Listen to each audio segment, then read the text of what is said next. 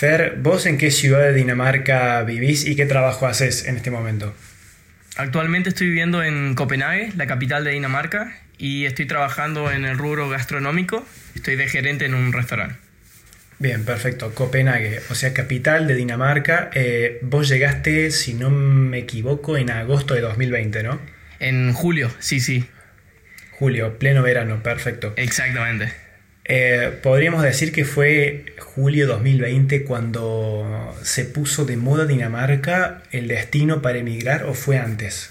Para mí que fue antes, previo a la pandemia y bueno, justamente el quiebre fue con la pandemia, que la gente ya, bueno, lógicamente no podía llegar o llegaron las últimas visas, porque después de un tiempo ya estuvieron suspendidas, hasta el día de hoy creo que siguen suspendidas.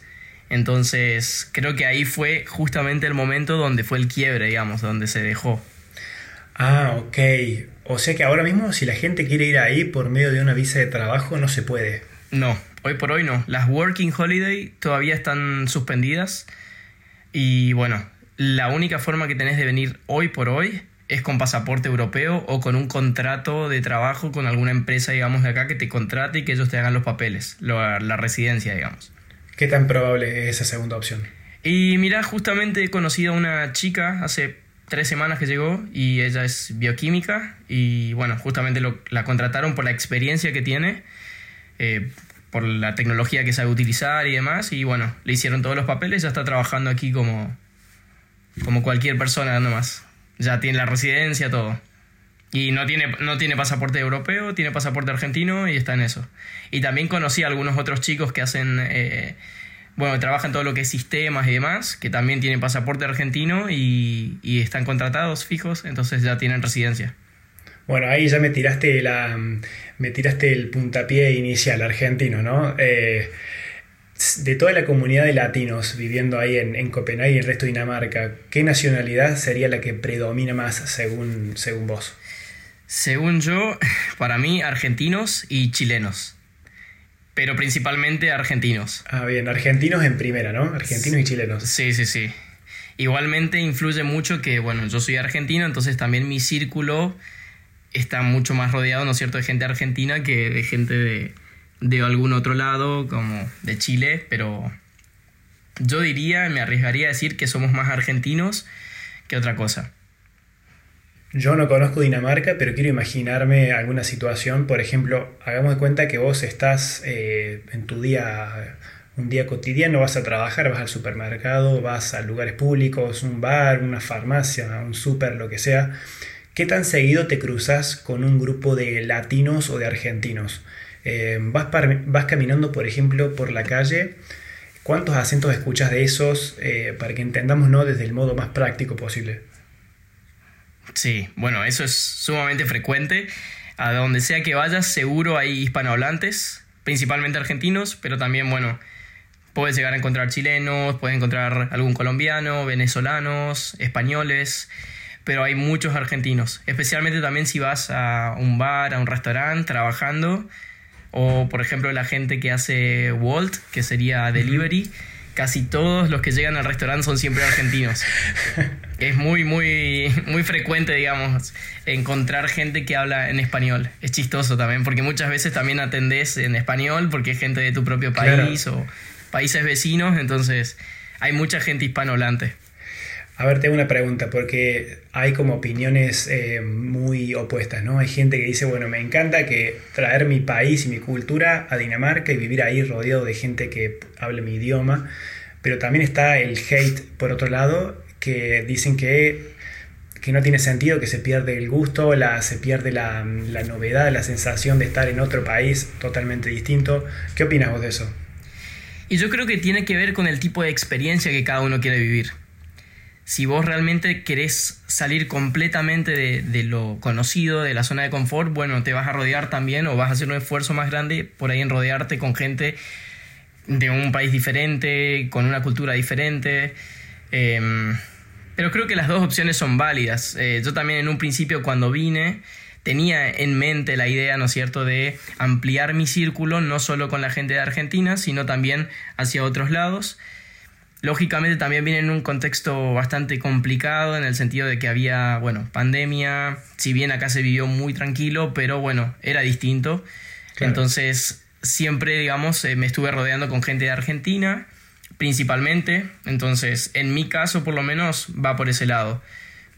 Claro, em, y bueno, te, pregunto de vuelta esta, esta segunda parte, más allá de, de lo que suceda, ¿no? Quiero saber eh, si sentís que pierde la gracia, entre comillas, estar rodeado constantemente de gente de tu país o de latinos, cuando uno por ahí busca encontrarse con algo, mm, un contraste mucho más grande. ¿Sentís que se pierde la gracia o no? Mm, para mí que no.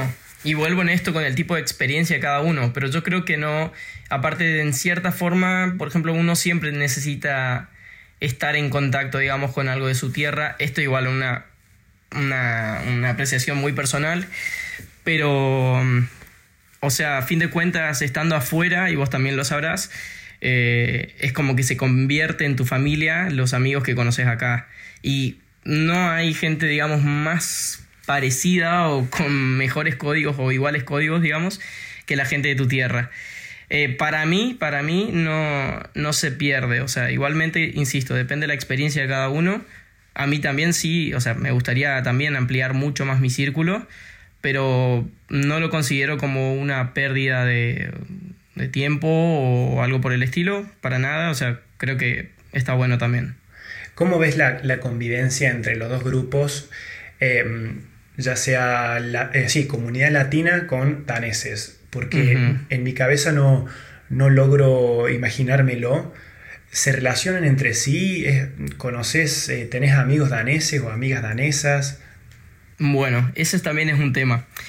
Eh, por ahí la gente en danesa, en, particular, digamos, eh, tienen como un círculo más cerrado y en varias oportunidades que pude hablé con gente danesa y preguntando justamente cuál es el motivo que es tan difícil ingresar al círculo de ellos o a la sociedad danesa en sí. Y ellos justamente, sin ir más lejos, ahora el sábado conocí a otra chica danesa y le pregunté lo mismo y me respondió exactamente lo mismo, que es eh, ellos desde chicos ya nacen, se rodean de la misma gente, eh, van al, no sé, al club deportivo con determinadas personas, estudian al colegio, universidad, trabajan, entonces como que siempre están con la misma gente, entonces no necesitan o no, no sienten la necesidad de conocer gente nueva de salir, digamos, de su burbuja.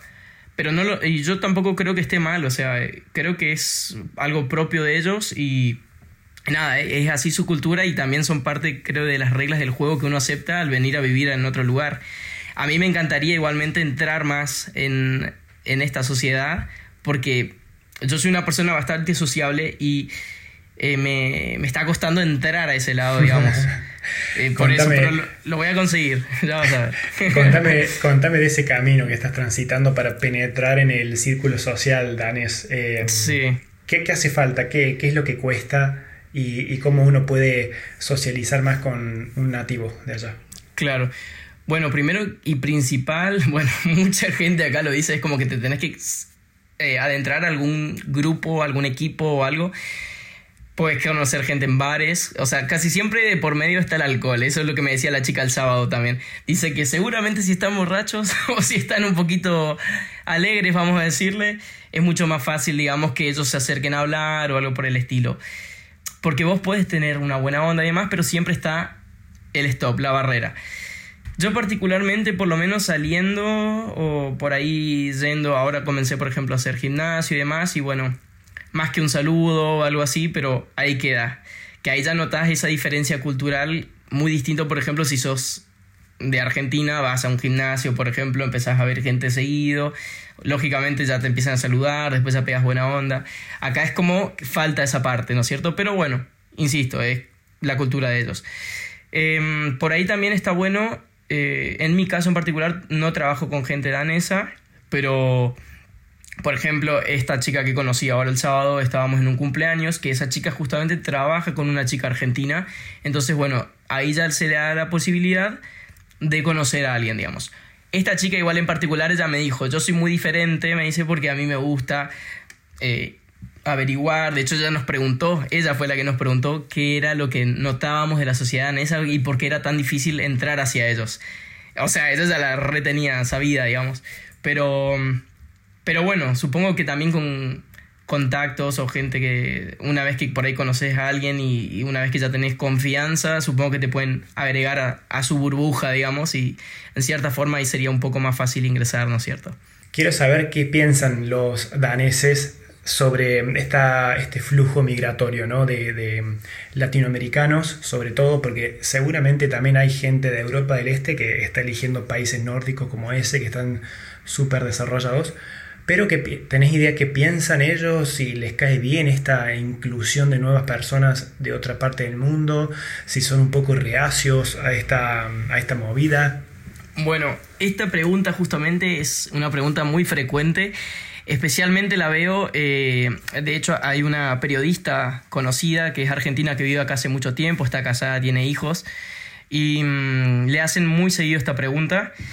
Según ella y las respuestas que da, eh, porque ella justamente trabaja con gente danesa, ella dice como que, por ejemplo, si un danés escuchaba un hispanohablante hablando hace unos, por ejemplo, 10, 12 años, te iba a mirar un poco raro o le iba a, resultar poco familiar. Hoy por hoy dice que, esto, insisto, es la opinión de ella, ¿no es cierto? Ella dice como que hoy por hoy es como mucho más aceptable, hasta les gusta. Em, yo la verdad que tengo una opinión diferente, va, o sea, yo creo que, no sé, simplemente en el hecho de que ya vas a un supermercado y o lo que sea y te tienen que hablar en inglés en vez de en danés, eh, yo creo que debe ser un choque fuerte también para ellos.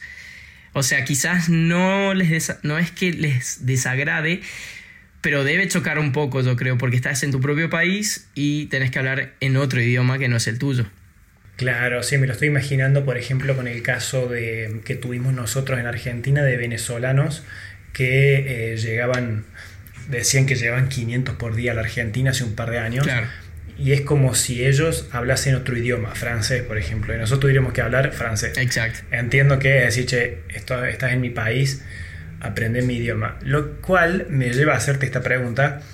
Para vos, si, si los emigrantes, la persona que emigra, aprende el danés, esto sería más fácil, sería un punto a favor para hacerte amigo de una danesa o de un danés, ¿no? Yo calculo que sí, eh, justamente no van a estar switcheando a otro idioma. También el tema es aprenderlo, ¿no es cierto? Pero yo creo que sería una gran ventaja manejar el idioma. Aparte, sin ir más lejos, hablando solo inglés, te puede pasar la vida al lado en danés y no te enteras porque, claro, eh, la barrera del idioma creo que es, es clave, es fundamental. Y calculo que debe ser difícil el idioma oficial. Sí. No, eh, por lo menos en mi caso particular, yo había comenzado a estudiar danés en noviembre del 2020, pero estudié un mes y medio y después tuvimos el segundo lockdown que fue fuerte. Y ahí, bueno, eh, suspendí las clases, después, bueno, empecé a trabajar un montón y, y lo dejé en stand-by. Pero por lo menos la gramática no parece difícil, el tema es la pronunciación, es sumamente, sumamente compleja. Y hasta muchas veces, por ahí hablando con gente danesa que conocí, eh, te dicen eso, que justamente también es difícil entenderse y vos por ahí al no ser nativo o a estar, digamos, intentando practicarla y tal, puede que, bueno, no te lleguen a entender y te pregunten o ya te salten al inglés directamente, que eso es algo que por ahí pasa. Claro, lógico. Bueno, mira, yo tengo unos colegas acá que son suecos, ahora que están haciendo una pasantía acá en Italia, y me contaban que de los idiomas nórdicos el más difícil em, era el danés. Sí. Eh, más difícil que el sueco, mm, más difícil que el finlandés, y después decían que el noruego y el, y el, sueco eran muy parecidos. Exacto. Pero de que todo ese grupo, el danés, era el más complicado, que no hay forma de entenderlos. Eh, así que bueno, encima yo veo esas, esas letras, viste, que son como la O cruzada al medio. Viste esas letras que decís, ¿cómo cuernos pronuncio esto, por favor? Sí, sí, sí, realmente. Eh, no, es chistoso porque encima las pronunciaciones son nada que ver. Por ejemplo, cerveza se dice así, es con la O tachada y una L. Eso es cerveza, o algo así se pronuncia. Algo así. Ah. no, no, es, gracioso. Claro, claro. Por ejemplo, esa, esa mm, eh, para los que no sabían, eh, la última vez grabamos un podcast con Fer cuando estaba por irse a Dinamarca. Hace dos años lo grabamos. Qué abuso, cuánto tiempo pasó. Tremendo. Y mm, habíamos hablado de esta frase que utilizan los daneses cuando están en tiempos eh, de encierro y están como en invierno y, hace, y es de noche, que se llama, yo la pronuncio Haige, pero es H-Y-G-G-E. Ajá. ¿Y es, eso cómo lo pronuncias? Y la Y se lee como una U, sería algo así como Hüge. Hüge. Ah, Ajá. Claro, nada que Hüge, ver. Exacto. La Y es como una U. Ah, bien. O sea, vos cuando arrancás ¿Cómo? a estudiar danés es como que te tenés que sacar todo lo aprendido y tratar de no confundirte con el inglés y, ahí empezar de cero. Pues la pronunciación es muy diferente. Claro, claro. Eh, volviendo al tema, al tema anterior, eh, vos, eh, tu opinión, mm, ¿por qué? A ver, puede ser un poco obvia la pregunta, pero ¿por qué predominan los argentinos eh, por encima de chilenos o otros grupos latinos, no? Yo lo que pienso es que Dinamarca, eh, bueno, al momento de las Working Holidays, me parece que se puso bastante de moda. Es lo que yo creo. Así como Nueva Zelanda, como Australia. Yo creo que Dinamarca logró posicionarse como un destino bastante de moda en Argentina y se fue, eh, bueno, el boca a boca influyó muchísimo y bueno, se fue pasando la bola, la bola, la bola y yo creo que por esto también muchos argentinos despertaron interés en venir a Dinamarca. Sin ir más lejos, en mi caso fue así. Em, un amigo me sugirió, porque yo en un principio quería ir a Suecia, y él me sugirió tanto venir a Dinamarca y me contaba por esto, por aquello, etcétera, me terminó convenciendo y vine a Dinamarca. Y acá estoy hace dos años casi. O sea que podría haber elegido otro destino. Sí, sí, de hecho en un principio creo que me iba a ir a Suecia, a Estocolmo. Ah, mirá, Sí, mirá, dice que es carísimo. sí. Acá también, ¿eh? Ahí también Sí. es caro en, en Dinamarca. sí, sí, sí. ¿Caro de cuánto estamos hablando? Y básicamente, bueno, lo que tiene es, como te comentaba anteriormente, el euro es más fuerte que la corona, eh, la corona Sí. danesa, por ejemplo, pero acá lo que tienen igual que los sueldos son altos, entonces van acorde con los precios. Pero, por ejemplo, Em, no sé, un alquiler, por ejemplo, en un piso compartido, puedes llegar a estar pagando el equivalente a, no sé, 600 euros una habitación compartida en un piso, o sea, es, es otro precio, digamos. No sé allá cómo está en. Italia la cosa, pero... Y por 600 euros en una ciudad mediana te encontrás un monoambiente, un dos ambientes. Claro. Un dos ambientes quizás te lo encontrás. Sí, sí, sí. ¿Cómo es realmente Dinamarca un ejemplo de país primer mundista donde se hace todo bien? ¿Hacen todo bien ahí o no? Eh, mira, no tengo forma de compararlo con otro país porque únicamente viví en Argentina y viví en Dinamarca, pero sí lo que veo, o sea, y apunta a la, a la perfección básicamente porque todo lo que se proponen, todo lo que quieren hacer, lo hacen, todo funciona. eh, es increíble, o sea, son detalles que por ahí uno dice, bueno, son cosas normales, pero no, no por ahí para nosotros, o sea, hay seguridad, eh, desde los detalles más chicos, o sea, que el transporte público funciona bien, a tiempo, el tema de la salud que es pública también. O sea, eh, yo creo que son varios factores que hacen que, o, ver, digamos, eh, indicios que te hacen ver que realmente las cosas funcionan. Las tasas son altas, los impuestos son altos, sí, obvio, pero se ve reflejado. Y la gente le encanta, o sea, la gente eh, apoya mucho al gobierno. Sin duda, y lógicamente también cuando hay alguna decisión que se está por tomar en el Parlamento y que a la gente no le gusta, la gente sale a la calle y se va a manifestar, porque sí se hace eso también acá, y muchas veces vuelven atrás con algunos proyectos o con algo. O sea, el, el gobierno también escucha bastante a la gente, así que... Bueno, está bueno Sí. eso. Eh, debe ser como Suiza, que tienen como ese sistema de democracia directa. Claro, acá hay es, eh, sistema... Es mo- monarquía parlamentaria. No Ah, me salía el nombre. Monarquía para Claro, o parlamentaria. sea, hay una reina que es la cabeza de gobierno, pero igualmente en el Parlamento están los distintos partidos, que hoy por hoy el que gobierna es el socialdemócrata, pero em, para llegar, o sea, siempre tienen que llegar a acuerdos con todos los partidos, si no, no, no se avanza, digamos, con el proyecto, con lo que se vaya a presentar, digamos. Ah, ok. Em, háblame del lado más alternativo de... em, sé que ahí en, en Copenhague está este, este barrio que se llama Cristiana. Ah, sí, sí, sí. Cristana, Cristiania. Que es como un... Cristiania, que es como... Y me dejó reflejado el, el concepto, porque es como un barrio donde todo está permitido, donde todo es libre, ¿no? Como que puedes hacer de todo algo así. Eh, el bueno, básicamente lo que tienen es que es, bueno, un barrio donde principalmente la gente va, por ejemplo, a comprar algún tipo de, de estupefacientes. Entonces, básicamente eso es lo que lo hace también más famoso. Em, sé también que hay casos que van la policía, la politi, que le dicen acá. em, La politi. la Politi, así es el, el nombre. Politi, no, y bueno, básicamente ahí van a, ingresan y bueno, se terminan los negocios. Pero igual yo también en un principio cuando recién llegué se me hizo como que estaba medio armado todo, como una especie de, de teatralización para turistas o algo así. Yo por ahí viéndolo del lado del turismo, ¿no? Pero bueno, eh, hoy al, al día de hoy no, no estoy tan seguro de eso porque me parece que realmente es así. De hecho, bueno, si vos te adentras a la ciudad de Cristiania y seguís por las trillas que hay, vas a ver que están las casas de las personas que viven ahí. Es como muy real el tema realmente. Entonces, Pero a ver, a mí me da como una... Es como, no sé si me lo imagino, es como un lugar donde vale todo, tipo no hay reglas o... Y en realidad ellos tienen sus propias reglas. Y por ejemplo, por todos lados vas a encontrar la principal para los turistas, porque esto justamente llama mucho la atención, que no se pueden sacar fotos adentro, no puedes hacer videos. Si te ven, te van a decir cosas, seguro. Así que nada, ya directamente lo evitas para evitar problemas. Pero por ahí lo, a lo que te referís con lo de libre, supongo que es eh, con la venta, básicamente eso. De, Venta de estupefacientes, droga. Exactamente, sí, y marihuana, ese estilo, pero Y, y las cosas más turbias que, bueno, ya, ya sabemos, tipo, eh, eh, qué sé yo, ya sabes, la- no lo quiero mencionar para que no me lo desmoneticen y me lo baneen el episodio, pero la trata y todas esas cosas, ¿no? No, no, no, ese tipo de cosas no. Para nada. Es más un espacio y hay muchas jams que le dicen que son como eh, recitales en vivo y- o reggae o lo que fuera y la gente va. Pero no, no más que eso. Es música, también tiene patio de comida.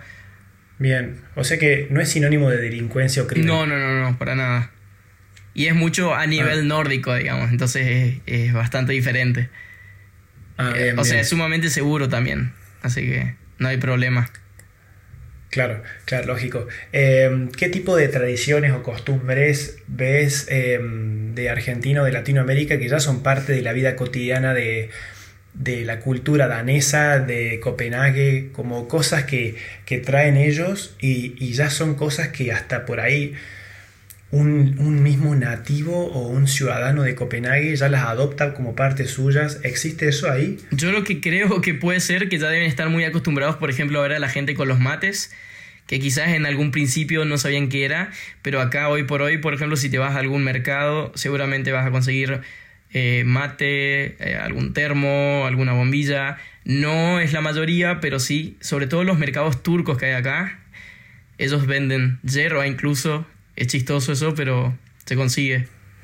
Mirá, Eso, por se ejemplo, consigue. sí, sí. Después también, eh, no sé si influye, pero por ahí se organizan muchas fiestas latinas en boliches daneses. Y de hecho hay un boliche solo únicamente que es de música latina. Y van a veces daneses, no es la mayoría, pero van. De hecho, también otra danesa que conozco, a ella le encanta, le encanta la música latina, el reggaetón, etc. Y hace algunos fines de semana salimos con un amigo que también es de Misiones, que a través de él la conozco a esta chica. Y fuimos con esta chica y dos chicas más, todos danesas, a un bar lleno de daneses y que pasaban eh, reggaetón. y yo le digo, en un momento me acerco y le digo, mira, sos la persona más latina danesa, le digo. Y ella me decía, yo no me siento danesa, yo me siento latina. Decía, me encanta el reggaetón. Nació, Sí, nació en el, en el país equivocado. sumamente chistoso, pero esas curiosidades por ahí que te encontrás es que está bueno también, ¿viste? Es, no sé cómo habrá sido, digamos, el contacto con la música latina y tal, pero ves por ahí algunos casos. Es que si no, que escuchan? ¿Escuchan tipo rock pesado como, el, Y no, como y- Alemania o música electrónica? Eh, sí, principalmente electrónica y también mucho pop, se escucha mucho pop. pop de lo conocido, digamos, lo comercial, eh, internacional, digamos, y también tienen sus propios artistas que cantan en danés, obviamente, así que, por ejemplo, te vas a algún bar o algo, eh, o por ejemplo un bar muy conocido que se me ocurre ahora, que suelo ir, y, y siempre vas a tener, bueno, te van a pasar música de todo tipo internacional y también te mandan los temas daneses y te la van a cantar a full porque claro, es lo que suena. Es pop, pop danés, digamos. Pop danés, perfecto. Em, a ver, ya tenés dos años ahí viviendo, ¿no? Em, o se están por cumplir dos años, Se están por cumplir, en julio. Se están por cumplir, no nos adelantemos, que ya bastante veloz pasa el tiempo. Em, ¿Qué conclusión tenés? Eh, ¿Qué análisis final podés hacer de tu experiencia hasta ahora? como para que la gente que te está considerando todavía ir a Dinamarca se prepare con una persona como vos que ya tiene experiencia. Sí. Bueno, mira, desde mi experiencia te puedo decir que, eh, bueno, es algo que si hay alguien que lo está analizando, que lo haga, me parece que es sumamente enriquecedor. No solo Dinamarca, también salir de la zona de confort un poco o eh, ver algo diferente. Realmente creo que vale la pena ver algo completamente distinto a lo que uno está acostumbrado. Lógicamente no todo es color de rosas porque eh, supongo que también en Italia es lo mismo, hay pros y contras, eh, pero es así y lógicamente, bueno, pero yo creo que pesan más los pros que los contras. Eh, simplemente digo eso, o sea, yo creo que es una experiencia que hay que vivirla, hay una calidad de vida completamente diferente, el estilo, el ritmo de vida es distinto y yo creo que, que vale la pena verlo y no quedarse con la duda de qué, qué, hubiese pasado si iba y no ir, digamos. Así que completamente recomendable.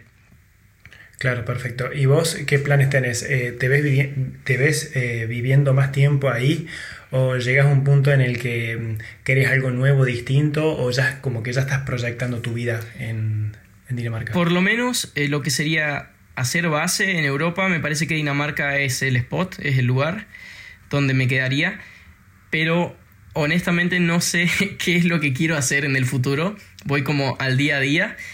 Por lo pronto sigo acá. Muy millennial. Sí, sí, sí.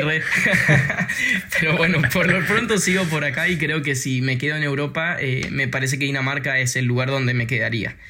Y lógicamente que si me quedo más tiempo, ya tendría que pensar en aprender el idioma.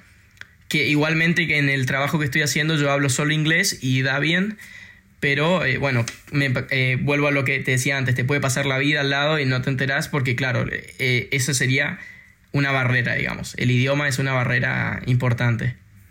Tal cual.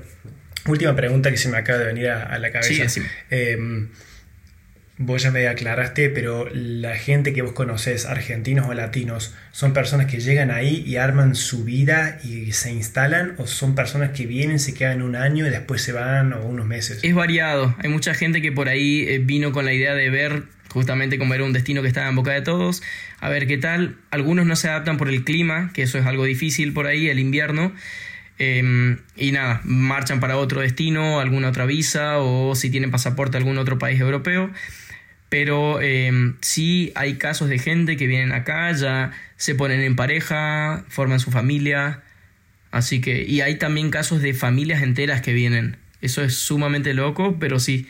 O sea, sí, sí, sí, me llamó mucho la atención porque estoy en muchos grupos eh, de WhatsApp o de Facebook y dicen, bueno, estoy yendo con mi mujer, mi hija, em, cómo se hace para ir al colegio, etcétera, y eh, es realmente me llama muchísimo la atención y es como que la gente cada vez más se va aventurando o se va animando a, hacer, o sea, como que no hay barreras ya por lo visto, es como, no importa si ya estás eh, con hijos, casado, etcétera.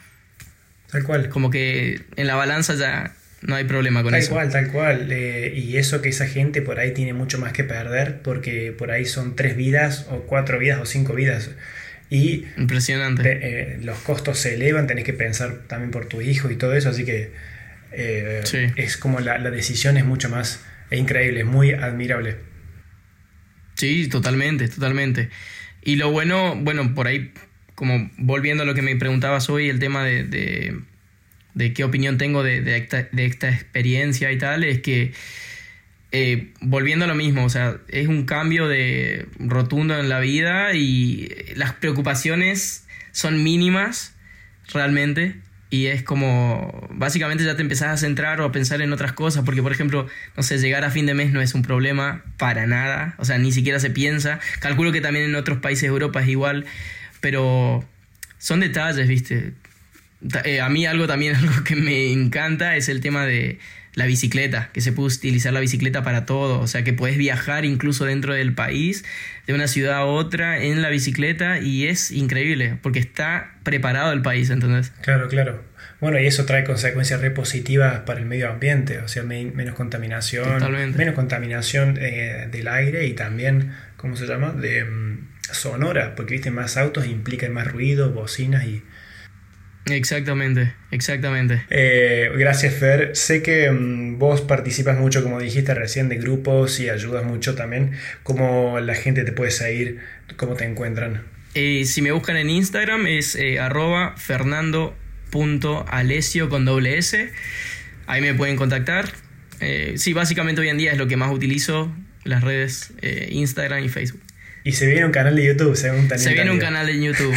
Estoy comenzando a incursionar en el tema de creador de contenido, que ahí te tengo a vos como, como protagonista.